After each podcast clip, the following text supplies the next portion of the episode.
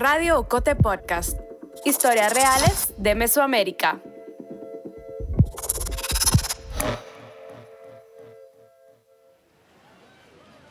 Mi mamá me había dicho que aquí había una buena vida y yo me vine para acá a probar, pues, para quedarme aquí y a ver si podía estudiar aquí, pero me engañó.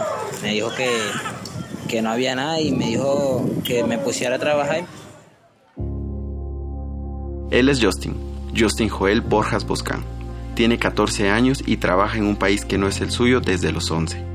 Es uno de los miles de niños, niñas y adolescentes que migran anualmente hacia Colombia.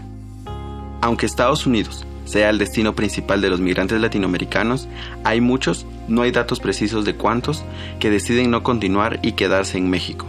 Los migrantes de otros países, como Venezuela, tienen a Colombia como uno de sus destinos fijos.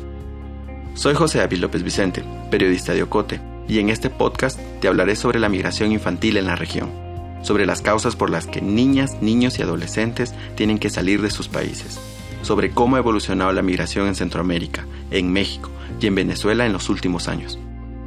Este podcast es parte de un especial periodístico llamado Los Niños del Viaje en América Latina, un proyecto impulsado por otras miradas en alianza con Desinformémonos, Semanario Universidad, Proyecto Migración Venezuela de Revista Semana y Ocote.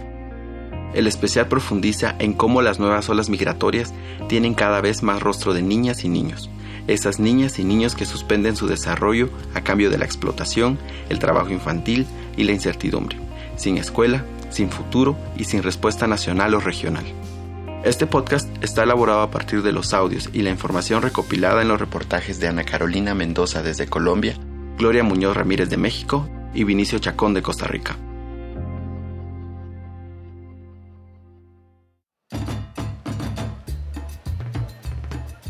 Justin viste una pantaloneta estampada, una playera amarilla y unas sandalias crocs negras. Debería estudiar los últimos años de la educación básica en Venezuela. En lugar de eso, vende tapabocas en Maicao.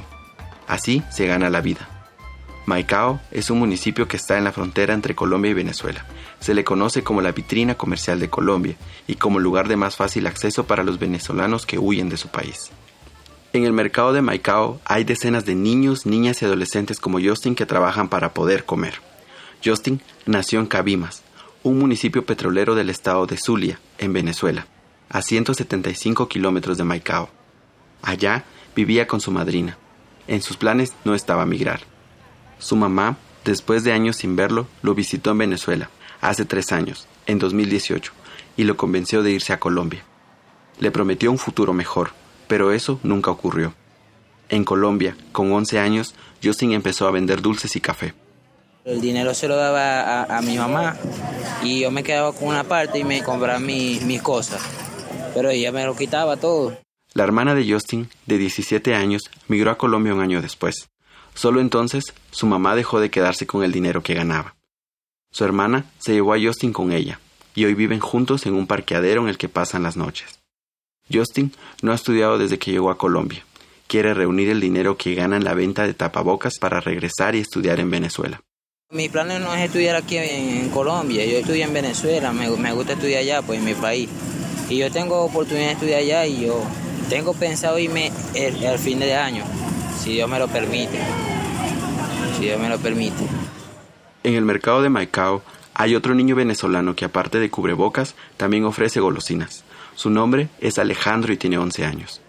Alejandro tiene una venta informal con su mamá, Geraldine Díaz, de 34 años. Venden café y agua. Los dos, al igual que Justin, vivían en Cabimas. Más que todo era que ya lo que uno gana ya ya no daba para, no me daba la base para darle lo que mis hijos necesitaban y cubrir los gastos, ya no me daban. Por eso tomé la decisión como quien dice de emigrar para ver si le podía brindar un mejor futuro al bebé, a los hijos. Pero Geraldine aún no ha podido inscribir en la escuela a Alejandro. Antes, necesita conseguir el Estatuto Temporal de Protección que el gobierno colombiano abrió en mayo de 2021, pero no tiene el dinero para pagar parte de ese trámite. Son cuatro mil que tengo que quitar de la comida para poder hacer eso. No me da. O hago eso o hago la comida. Quisiera, o sea, que hubiera como más ayuda en ese sentido. Los cuatro mil pesos, equivalentes a un dólar, los necesita para imprimir una carta que indique que ella reside en Colombia desde antes del 31 de enero de 2021. Nos toca fuerte a veces a las madres porque nos critican mucho en cuanto a los niños. Ahorita por lo menos yo quisiera que mis hijos estudiaran, mis dos, los dos más grandes, que son los que ya están en la escolaridad pero se me hace difícil, se me hace muy difícil ponerlos a estudiar porque exigen mucho lo que, por lo menos para nosotros, que si el permiso, que si, y por lo menos ahorita nosotros vivimos del día a día.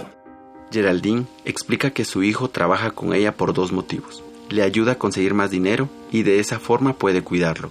Las calles no son un lugar seguro. A Geraldine le ofrecieron dinero a cambio de que vendiera a su hija de ocho meses, cuando era más pequeña pero ella se negó. Hace poco un hombre le ofreció dinero a Alejandro y a un amigo suyo para que se fueran con él.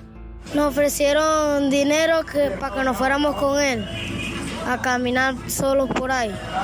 ¿Quién era esa persona? Era un chamo allá en el mercado. ¿Y, tú qué hiciste, Alejandro? ¿Tú qué hiciste? Nada, yo, yo, le dije que no, porque yo no me iba a vender, porque yo, yo necesito ayudar a mi mamá.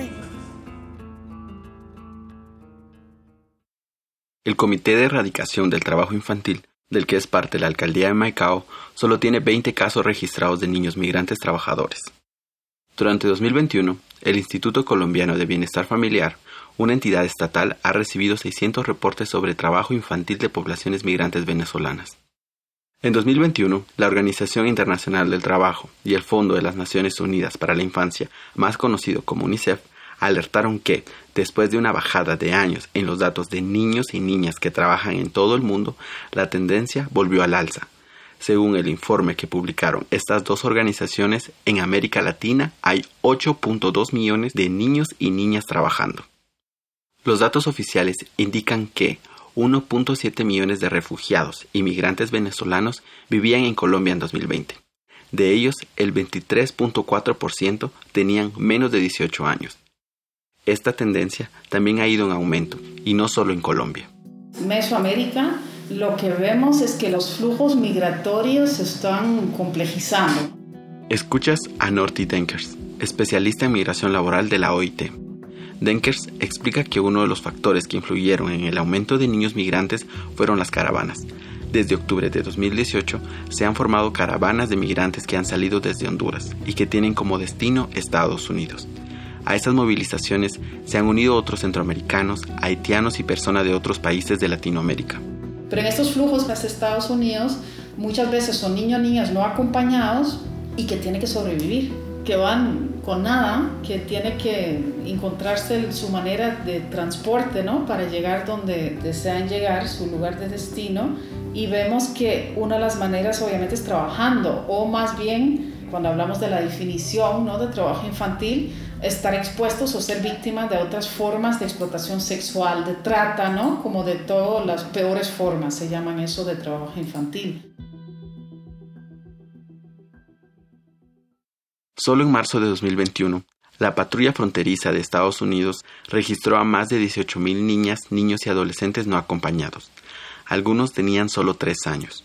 Es una de las cifras más elevadas en los últimos años. Además, durante la pandemia de COVID-19, de acuerdo con UNICEF, los niños, niñas y adolescentes que fueron repatriados de Estados Unidos sufrieron mucha más violencia que otros años al llegar a sus países. Esto se debió a que se pensaba que regresaban contagiados de COVID-19 y por ello suponían un peligro para sus comunidades. UNICEF alertó también de que esa discriminación y esos ataques generados por la COVID-19 se sumaron a las amenazas que ya existían antes, como la pobreza y violencia de las maras que los había obligado a huir de sus países. Estás escuchando Radio Ocote Podcast, el podcast de periodismo narrativo del medio digital Ocote. ¿Te está gustando este episodio? Síguenos en las redes sociales y en tu plataforma de audio favorita para enterarte del lanzamiento de cada nuevo episodio y de los demás contenidos de Ocote. Te invitamos también a La Fogata, el círculo de oyentes de Radio Ocote Podcast. Una vez al mes nos reunimos para escuchar el estreno de un episodio y hablar con sus protagonistas. Búscanos en Facebook como La Fogata.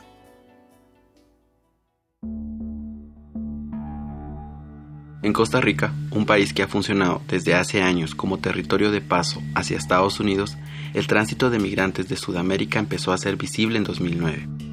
Siete años más tarde, en 2016, las autoridades empezaron a registrar un incremento en el flujo migratorio.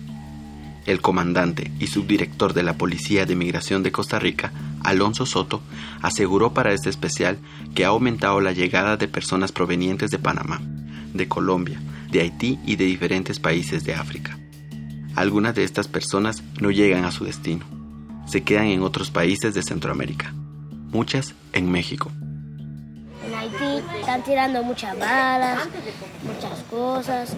Y también mi tío me mandó en un avión. Escuchas la voz de Isaac, un niño de 6 años que ha pasado una parte de su vida en Haití y otra en Chile. Desde septiembre de 2021 vive con su mamá en la colonia Santa María La Ribera en el norte de la Ciudad de México.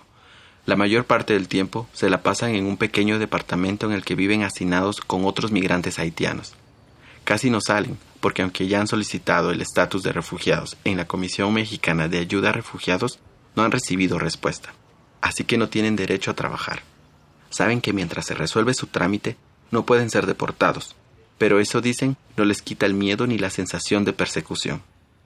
Isaac tiene un amigo llamado Paul, de cuatro años. Los dos se reúnen junto con otros niños haitianos en Comunidad Nueva para recibir arteterapia. Comunidad Nueva es una organización comunitaria que realiza actividades culturales sobre el cuidado del medio ambiente y campañas de salud. Esta vez, la actividad la organiza una artista llamada Patricia, que intenta que se repongan de las experiencias traumáticas del camino que recorrieron como migrantes. También busca que salgan de su encierro y puedan jugar. Las hojas de Isaac y Paul están llenas de dibujos de árboles y maleza. Son sus recuerdos de Darien, considerada la selva más peligrosa del mundo, que está ubicada entre Panamá y Colombia, y que miles de haitianos recorrieron para llegar hasta México. El 11 de octubre de 2021, UNICEF dio a conocer que 2021 ha sido el año en el que más niños han cruzado la selva del Darién a pie, casi 19.000. La mitad de ellos tenía menos de 5 años. Patricia, la artista, dice que antes al taller llegaban solo cuatro niños, una niña y cinco mamás. Hoy esa cantidad ya se duplicó. Sabemos, por lo que explican las personas a cargo de albergues y las organizaciones sociales que trabajan en los barrios populares de México, que en los últimos años ha aumentado la población de niños, niñas y adolescentes haitianos. Aún así, no hay cifras oficiales.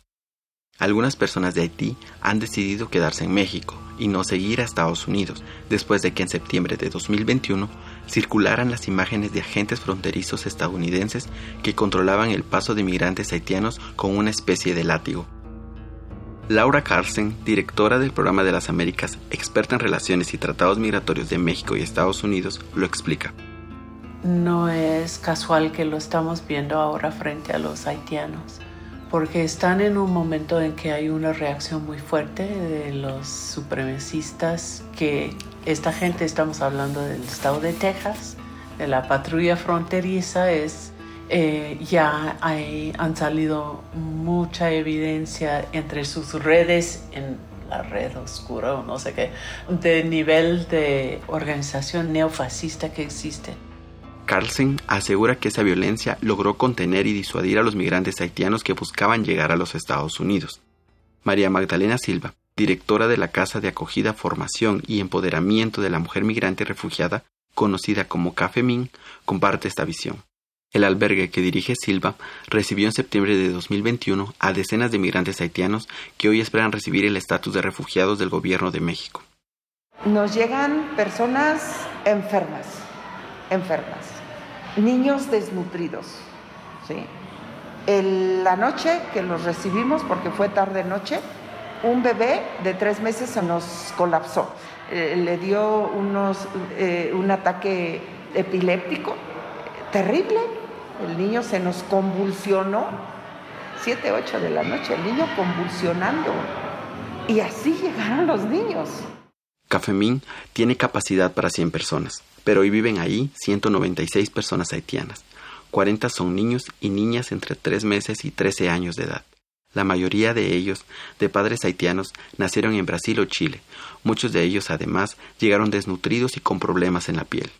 De su piel, tú les tocabas así les tocabas y les caía como polvo, como escama, sol, frío, todas las inclemencias, sin comer. Ellos nos decían que a veces la comida les, les duraba, lo que traían les duraban un día, un, otro día sin comer, hasta que recogían algo para comer. Los niños desnutridos, enfermos, con un estrés. Y no solo son problemas físicos, la salud mental también se ve afectada.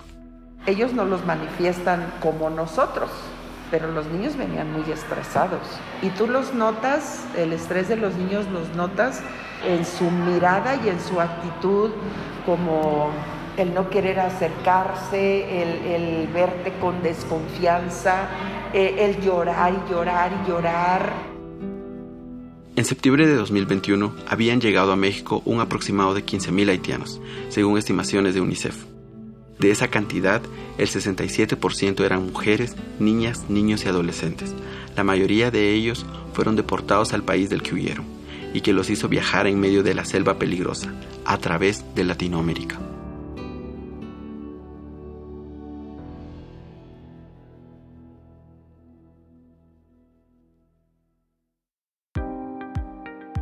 El guion y las entrevistas de este episodio los hice yo, José David López Vicente a partir de las entrevistas realizadas por Ana Carolina Mendoza de Proyecto Migración Venezuela de Revista Semana, Gloria Muñoz Ramírez de Desinformémonos y Vinicio Chacón de Semanario Universidad. La edición es de Carmen Quintela, la edición sonora de José Monterroso. Este podcast es una producción de Radio Cote Podcast para el especial periodístico Los niños del viaje en América Latina de otras miradas. La voz institucional de Radio Cote Podcast es de Lucía Reynoso Flores Julio Serrano Echeverría es el coordinador creativo. Alejandra Gutiérrez Valdizán es la directora general y editorial de Ocote.